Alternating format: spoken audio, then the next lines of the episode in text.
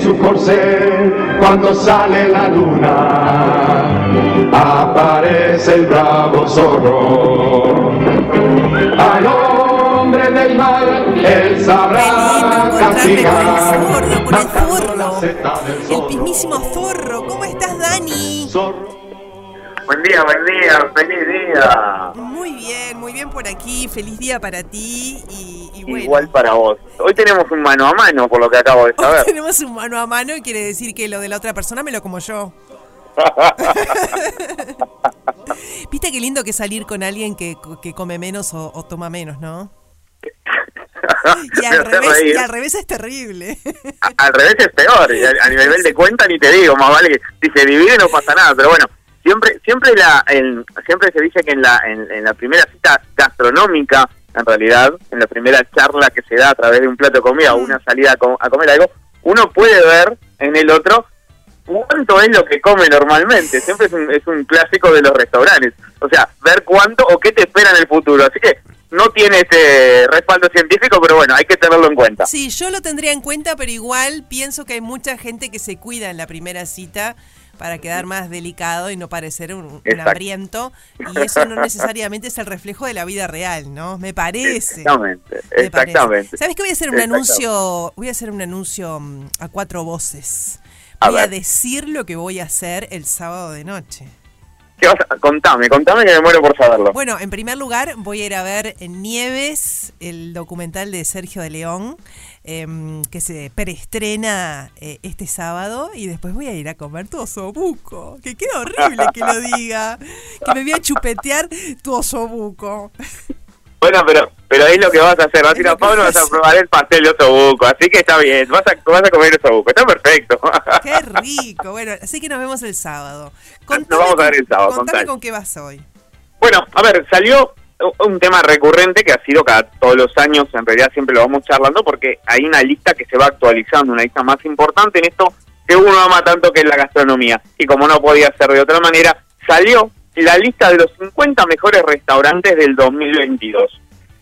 Hecho más que importante en la industria gastronómica mundial, en realidad, y también obviamente para lo que es Sudamérica, más que nada porque en realidad integran unos cuantos restaurantes, se suman a este listado, a este prestigioso listado de los 50 mejores de eh, restaurantes de América, de España, de Europa. O sea, es la lista de los 50 mejores. ¿Dónde tenés que ir a comer, Alicia? Eh, Pues tengo que llevar, si querés ir al lugar número uno, tenemos que ir a Geranium en Dinamarca, en Copenhague. Ahí tenemos que ir a comer. Es el mejor restaurante de de- de- del mundo. Hoy por hoy, Antes de que me describas el, el danés, ¿hay algún uruguayo? Porque si no me muero de ansiedad. No, no, No, tenemos no ningún uruguayo. En esta en esta lista puntual no lo tenemos porque, a ver, la lista, los 50 veces, en realidad se llama de 50 veces, es una asociación que nuclea diferentes eh, rankings de eh, restaurantes. Después tenemos la que es exclusiva, esa lista que es exclusiva de los 50 mejores de Latinoamérica, Ah, que ahí sí tenemos un uruguayo en el puesto número 16, que es el Parador La Huella. siempre está la Bien. huella. O sea, La siempre huella que hay un uruguayo es la huella. siempre, por lo general siempre es la huella, porque es haber está catalogado como uno de los mejores restaurantes. Esa es en la lista de lo que son los exclusivamente sudamericanos. Bien, vamos con el danés entonces, a ver por qué está en esa lista, qué tiene Bueno, de en es- especial. A ver, en esta lista, lo- lo- todos los restaurantes que componen los estos 50 que íbamos a encontrar este, unos cuantos, tenemos algo, algo, lo más rescatable de esta lista en realidad es el puesto número 14, claro, pero es una cuestión por, por proximidad, que es Don Julio, en Buenos Aires, Argentina, la Ajá. parrillada Don Julio, que integra el lugar 14, o sea, una cosa realmente para lo que es el estilo de restaurante, el tipo de comida que vende, realmente es súper destacable haber entrado a esta lista en el puesto número 14. Ni que hablar, ahora te global. pregunto, ¿por qué está Don Julio? ¿Por tradición? ¿Porque la carne es de primera? ¿O por los acompañamientos de la carne? Porque estamos hablando de una parrillada. Exactamente. Bueno, ¿sabes por qué está? Bueno, y ahí entramos, me das pie en realidad a lo que venía después. Pero ¿por qué se llega a esa lista? Y podemos poner el ejemplo de Don Julio pun- puntualmente. A ver, en el- esto tenemos que retomar mucho, eh, re- perdón, irnos mucho tiempo atrás, ya por el 2002, donde se origina esta asociación mundial que se llama los The World 50 Best Restaurants. Acá es cuando se origina, el 2002. Entonces hay un proceso muy intrincado para poder evaluar los restaurantes. Y este sí, Después vamos a comentar por qué es tan importante esta lista, pero por ejemplo, a ver, te tiro unos, unos datos. Por ejemplo, los, los jueces que componen esta lista, ah, perdón, los jueces que componen y hacen la selección, la votación para llegar a la lista de los 50, son más de mil jueces alrededor del mundo. Bien. Ahí tiene una regla, 50% mujeres, 50% hombres. Es una regla que no se mueve. La mitad de los votantes son hombres y mujeres, exactamente, ni uno más ni uno menos. Esa es una regla que sigue desde que se formó en el 2002. Después, el 100% de estos votantes son todos expertos en restaurantes, entre de los cuales un 34% son cocineros, un 33% escritores y un 33% una tendencia que hubo hace muchos años que es el turismo gastronómico, la gente que viaja exclusivamente a diferentes partes del mundo a probar comidas, platos y evaluarlos. Muy similar a lo que vendría a ser que hemos nombrado en otras columnas a la guía Michelin, por ejemplo. Bueno, eh, hay gente de diferentes partes del mundo por una cuestión natural, pero también hay una cuota en ese sentido, 50 de, de, o sea que incluyen 10 de tal continente, 10 del otro, ¿sí? Exacto. Mira, el mapa, si lo, si lo vemos, si vemos el mapa mundial, está dividido en 26 regiones alrededor, ¿ah? 26 regiones alrededor del mundo, 40 votantes por región, y ahí se suman los más de 1040 votantes, ¿bien? Cada, cada votante de eso tiene que votar al menos 10 restaurantes en orden, en orden de preferencia, pero basado en su visita. O sea, es un proceso que está comprobado a través de eh, las visitas que hacen estos técnicos, estos jurados gastronómicos a nivel de escribanos, es todo certificado y certificable después que se entregan obviamente las votaciones. Es un proceso realmente muy bueno que y es uno de los más este, validados en la industria gastronómica su certeza y su fiabilidad, ¿no? Más que nada, que es lo más importante, lo que le otorga. Porque, a ver, y ahí me voy, me, me, salgo de tener, me voy a otro. Uno dice, bueno, a ver, un restaurante entra en la lista de los 50 mejores, pero ¿qué gana? Ahí entra todo lo mejor. En realidad, económicamente no gana nada, por el no, no recibe un premio más que una estatua, hay un nombre y un logo para poner en su local. Es lo que gana es lo que viene después. Gana todo lo que es el prestigio, ¿no? Aparecer en el mapa mundial, o sea, que alguien en este turismo gastronómico, como decíamos, que gente de mucho poder adquisitivo opta por viajar y recorrer estos lugares para irlos a visitar puntualmente, esos lugares se aseguran esa gente, esa avenida de la gente, claro. sin contar, Alicia, ¿no? Todo lo que esos restaurantes, por el solo el hecho de estar en la lista de los 50 mejores, van a ganar en publicidad, en venta, en reserva. Don Julio, por ejemplo, yo hoy entré a la página de Don Julio y no pude, intenté hacer una reserva para la semana que viene y no pude. O sea, no hay disponibilidad. O sea, con eso ya marca lo que estas listas realmente ponen de manifiesto. Y bueno, en el caso de, del, a ver, lo que más nos interesa capaz, en el puesto número 2 está el, restaurante central en Lima, en el 7 entró a Casa do Porco. A Casa do Porco, obviamente de Brasil, un restaurante que se basa única, pura y exclusivamente en comida elaborada a base de cerdo. A Casa do Porco, después está Mairo, Perú, bueno, Don Julio, como decíamos, alguna otra, eh, Boragón, Chile, otro en Río, Leo, en Bogotá, Colombia, esos son los que tenemos. Obviamente en esta lista, lamentable, obviamente no, lamentablemente no tenemos ningún uruguayo presente. Por ahora, esperemos que en algún momento se pueda porque realmente le da un prestigio muy grande. Escúchame, Dani, eh, eh, los criterios, que no los, no los enumeramos, ni, ni, tenemos por qué hacerlo, pero em, ¿solamente atañen a lo, a lo gastronómico o de pronto también eh, tiene un patio al aire libre o está en el medio de una del valle rodeado de montañas o, o, los niños, qué sé yo? o, sea, hay otros aspectos que no son gastronómicos o solo gastronómicos? Bueno, estos jurados especializados no solo, que está buenísimo la pregunta, no solo evalúan la comida por sí solo, sino todo lo que conlleva la comida. La comida está compuesta en un restaurante no solamente por el plato, sino por el servicio, el lugar, la ambientación, la comida, la velocidad con que te cobran, la velocidad con que te ah, entregan.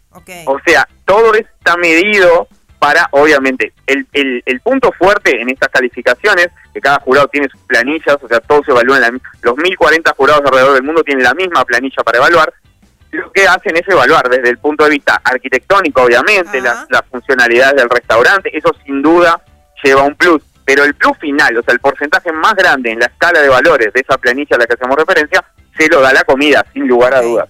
Y el servicio, ojo, Vale, vale aclarar eso, Alicia, también importante. El servicio en cualquiera de estos restaurantes tiene que ser espectacular, ¿no? No puede haber errores en un servicio, ni en una demora, ni es no llegan al extremo de la guía Michelin, capaz, que si se te cae un tenedor al piso, el, servicio tiene tres segundos para reponértelo a la mesa, no llega a ese extremo, pero también, obviamente, ante una presencia de un imprevisto en, en una cena, tiene que poderse resolver de forma rápida para no, lo que vendría a ser, no entorpecer el servicio de la cena. Así que integran un montón de cosas, también la llegada al lugar, si tiene parking, si puedes estacionar, si tienes gente, si te llega, o sea, hay toda una movida que es obviamente lo que le da también e, ese prestigio tan bueno al poder entrar a esta lista, ¿no? Qué maravilla. Y ya diste un panorama bastante diverso, porque arrancamos con daneses, después.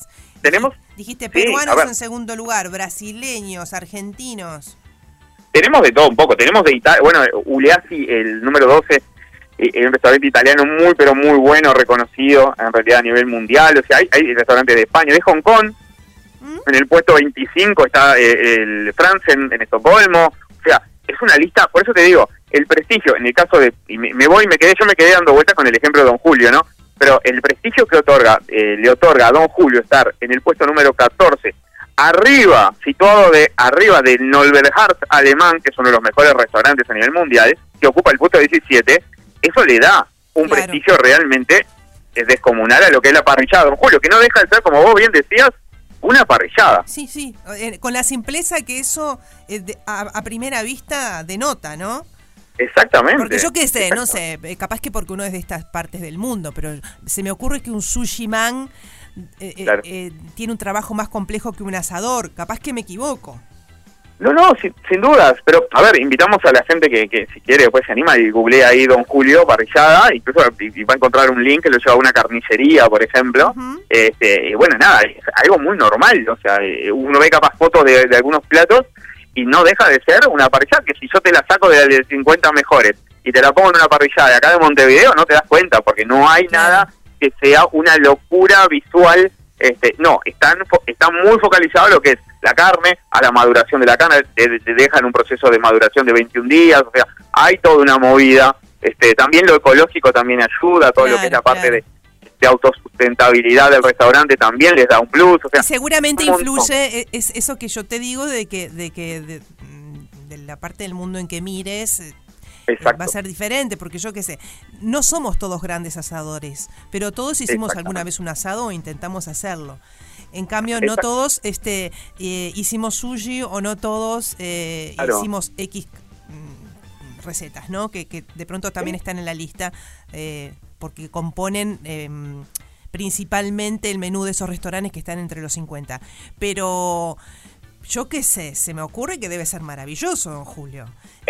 a ver, no, lamentablemente no lo conozco, nunca tuve la, que ir, Tenemos que viajar, tenemos que hacernos una escapada, ya que estamos en esto. ¿Tú quién te dice integramos la lista de los de los jurados después para poder votar por ahí? Tenemos que hacer una escapada hasta, hasta, Buenos Aires. Bueno, pero lo importante de esto, y para sacar, es que es una competencia que realmente eh, está muy buena, los posiciona, le da prestigio y estos restaurantes logran logran posicionarse a nivel mundial. Y a la gente le importa, la prueba está en que cuando apareces allí después las reservas este, se agotan. Entonces a la, gente, a nosotros, a los consumidores nos importa. Exacto, pero yo es que yo intenté, te digo, no me metí en Geranium porque en el, número uno porque ya sé que no voy a conseguir pero intenté en Don Julio y no, no conseguí, o sea, no hay lugar disponible para, para poder reservar una mesa. Eso, eso significa que la lista le da independientemente de que sea muy buen restaurante no, la lista le, lo posiciona más todavía, le da ese empuje final. Y ya te digo, que tiene un doble mérito, porque está en el puesto 14, pero en el puesto 14 arriba de restaurantes de gran nivel europeos, que uno queda a, a, ver, te asombra realmente eh, eh, dónde se ubica de Don Julio en comparación con lo que son los restos de los restaurantes que aparecen en esa lista, que realmente es, es increíble. Muy bien. Bueno, ¿cómo te encontramos, Dani? Bueno, Dani.z, como siempre, Dani.z en mi Instagram, este, por ahí recetas, pedidos, lo que quieran. Este, y bueno, cinco sentidos, obviamente cinco sentidos, cafetería, por ahí también. Ahí estamos, nos, nos contactan a través de las redes y vamos, nos vamos a poner en contacto con ustedes enseguida. Demoro en responder a veces, como digo siempre, pero respondemos todo en cuanto podemos y estamos siempre, siempre atentos. ¿Ya contaste que va a tener un protagonismo eh, inusitado online, cinco sentidos? Bueno, Todavía no, Cinco Sentidos en realidad va, va, a mutar, vamos a llamarle así, vamos a mutar un poco a lo que es más la venta online, a lo que es el, envío. El envío muy pronto va a haber muchas novedades, vamos a Ay. estar, vos ya estás al No, vos, ya, sos- vos amiga de la estaba de casa. licencia, no te escuché todavía. No, sé No, no, no, todavía no, todavía no, pero vos sos amiga de la casa y ya sabés, y la gente ya sabe, también mucha gente ya nos ha escrito, este, pero bueno, en unos días vamos a estar lanzando esta movida nueva, esta adaptación al, al, al, al- al mercado que bueno va a traer este, mucha, mucha, mucha gratitud seguro y mucha sorpresa. Ya veo llegar mi lemon pie. Que se El acerca- pie, exactamente. Muchas gracias, Dani. Beso grande, cuídate mucho, nos hablamos. Chau. Chau, chau. En la radio que está todo el día con vos, estamos en invierno con música. Radio 0143. Invierno 2022 en Radio 0. Todo el día con vos.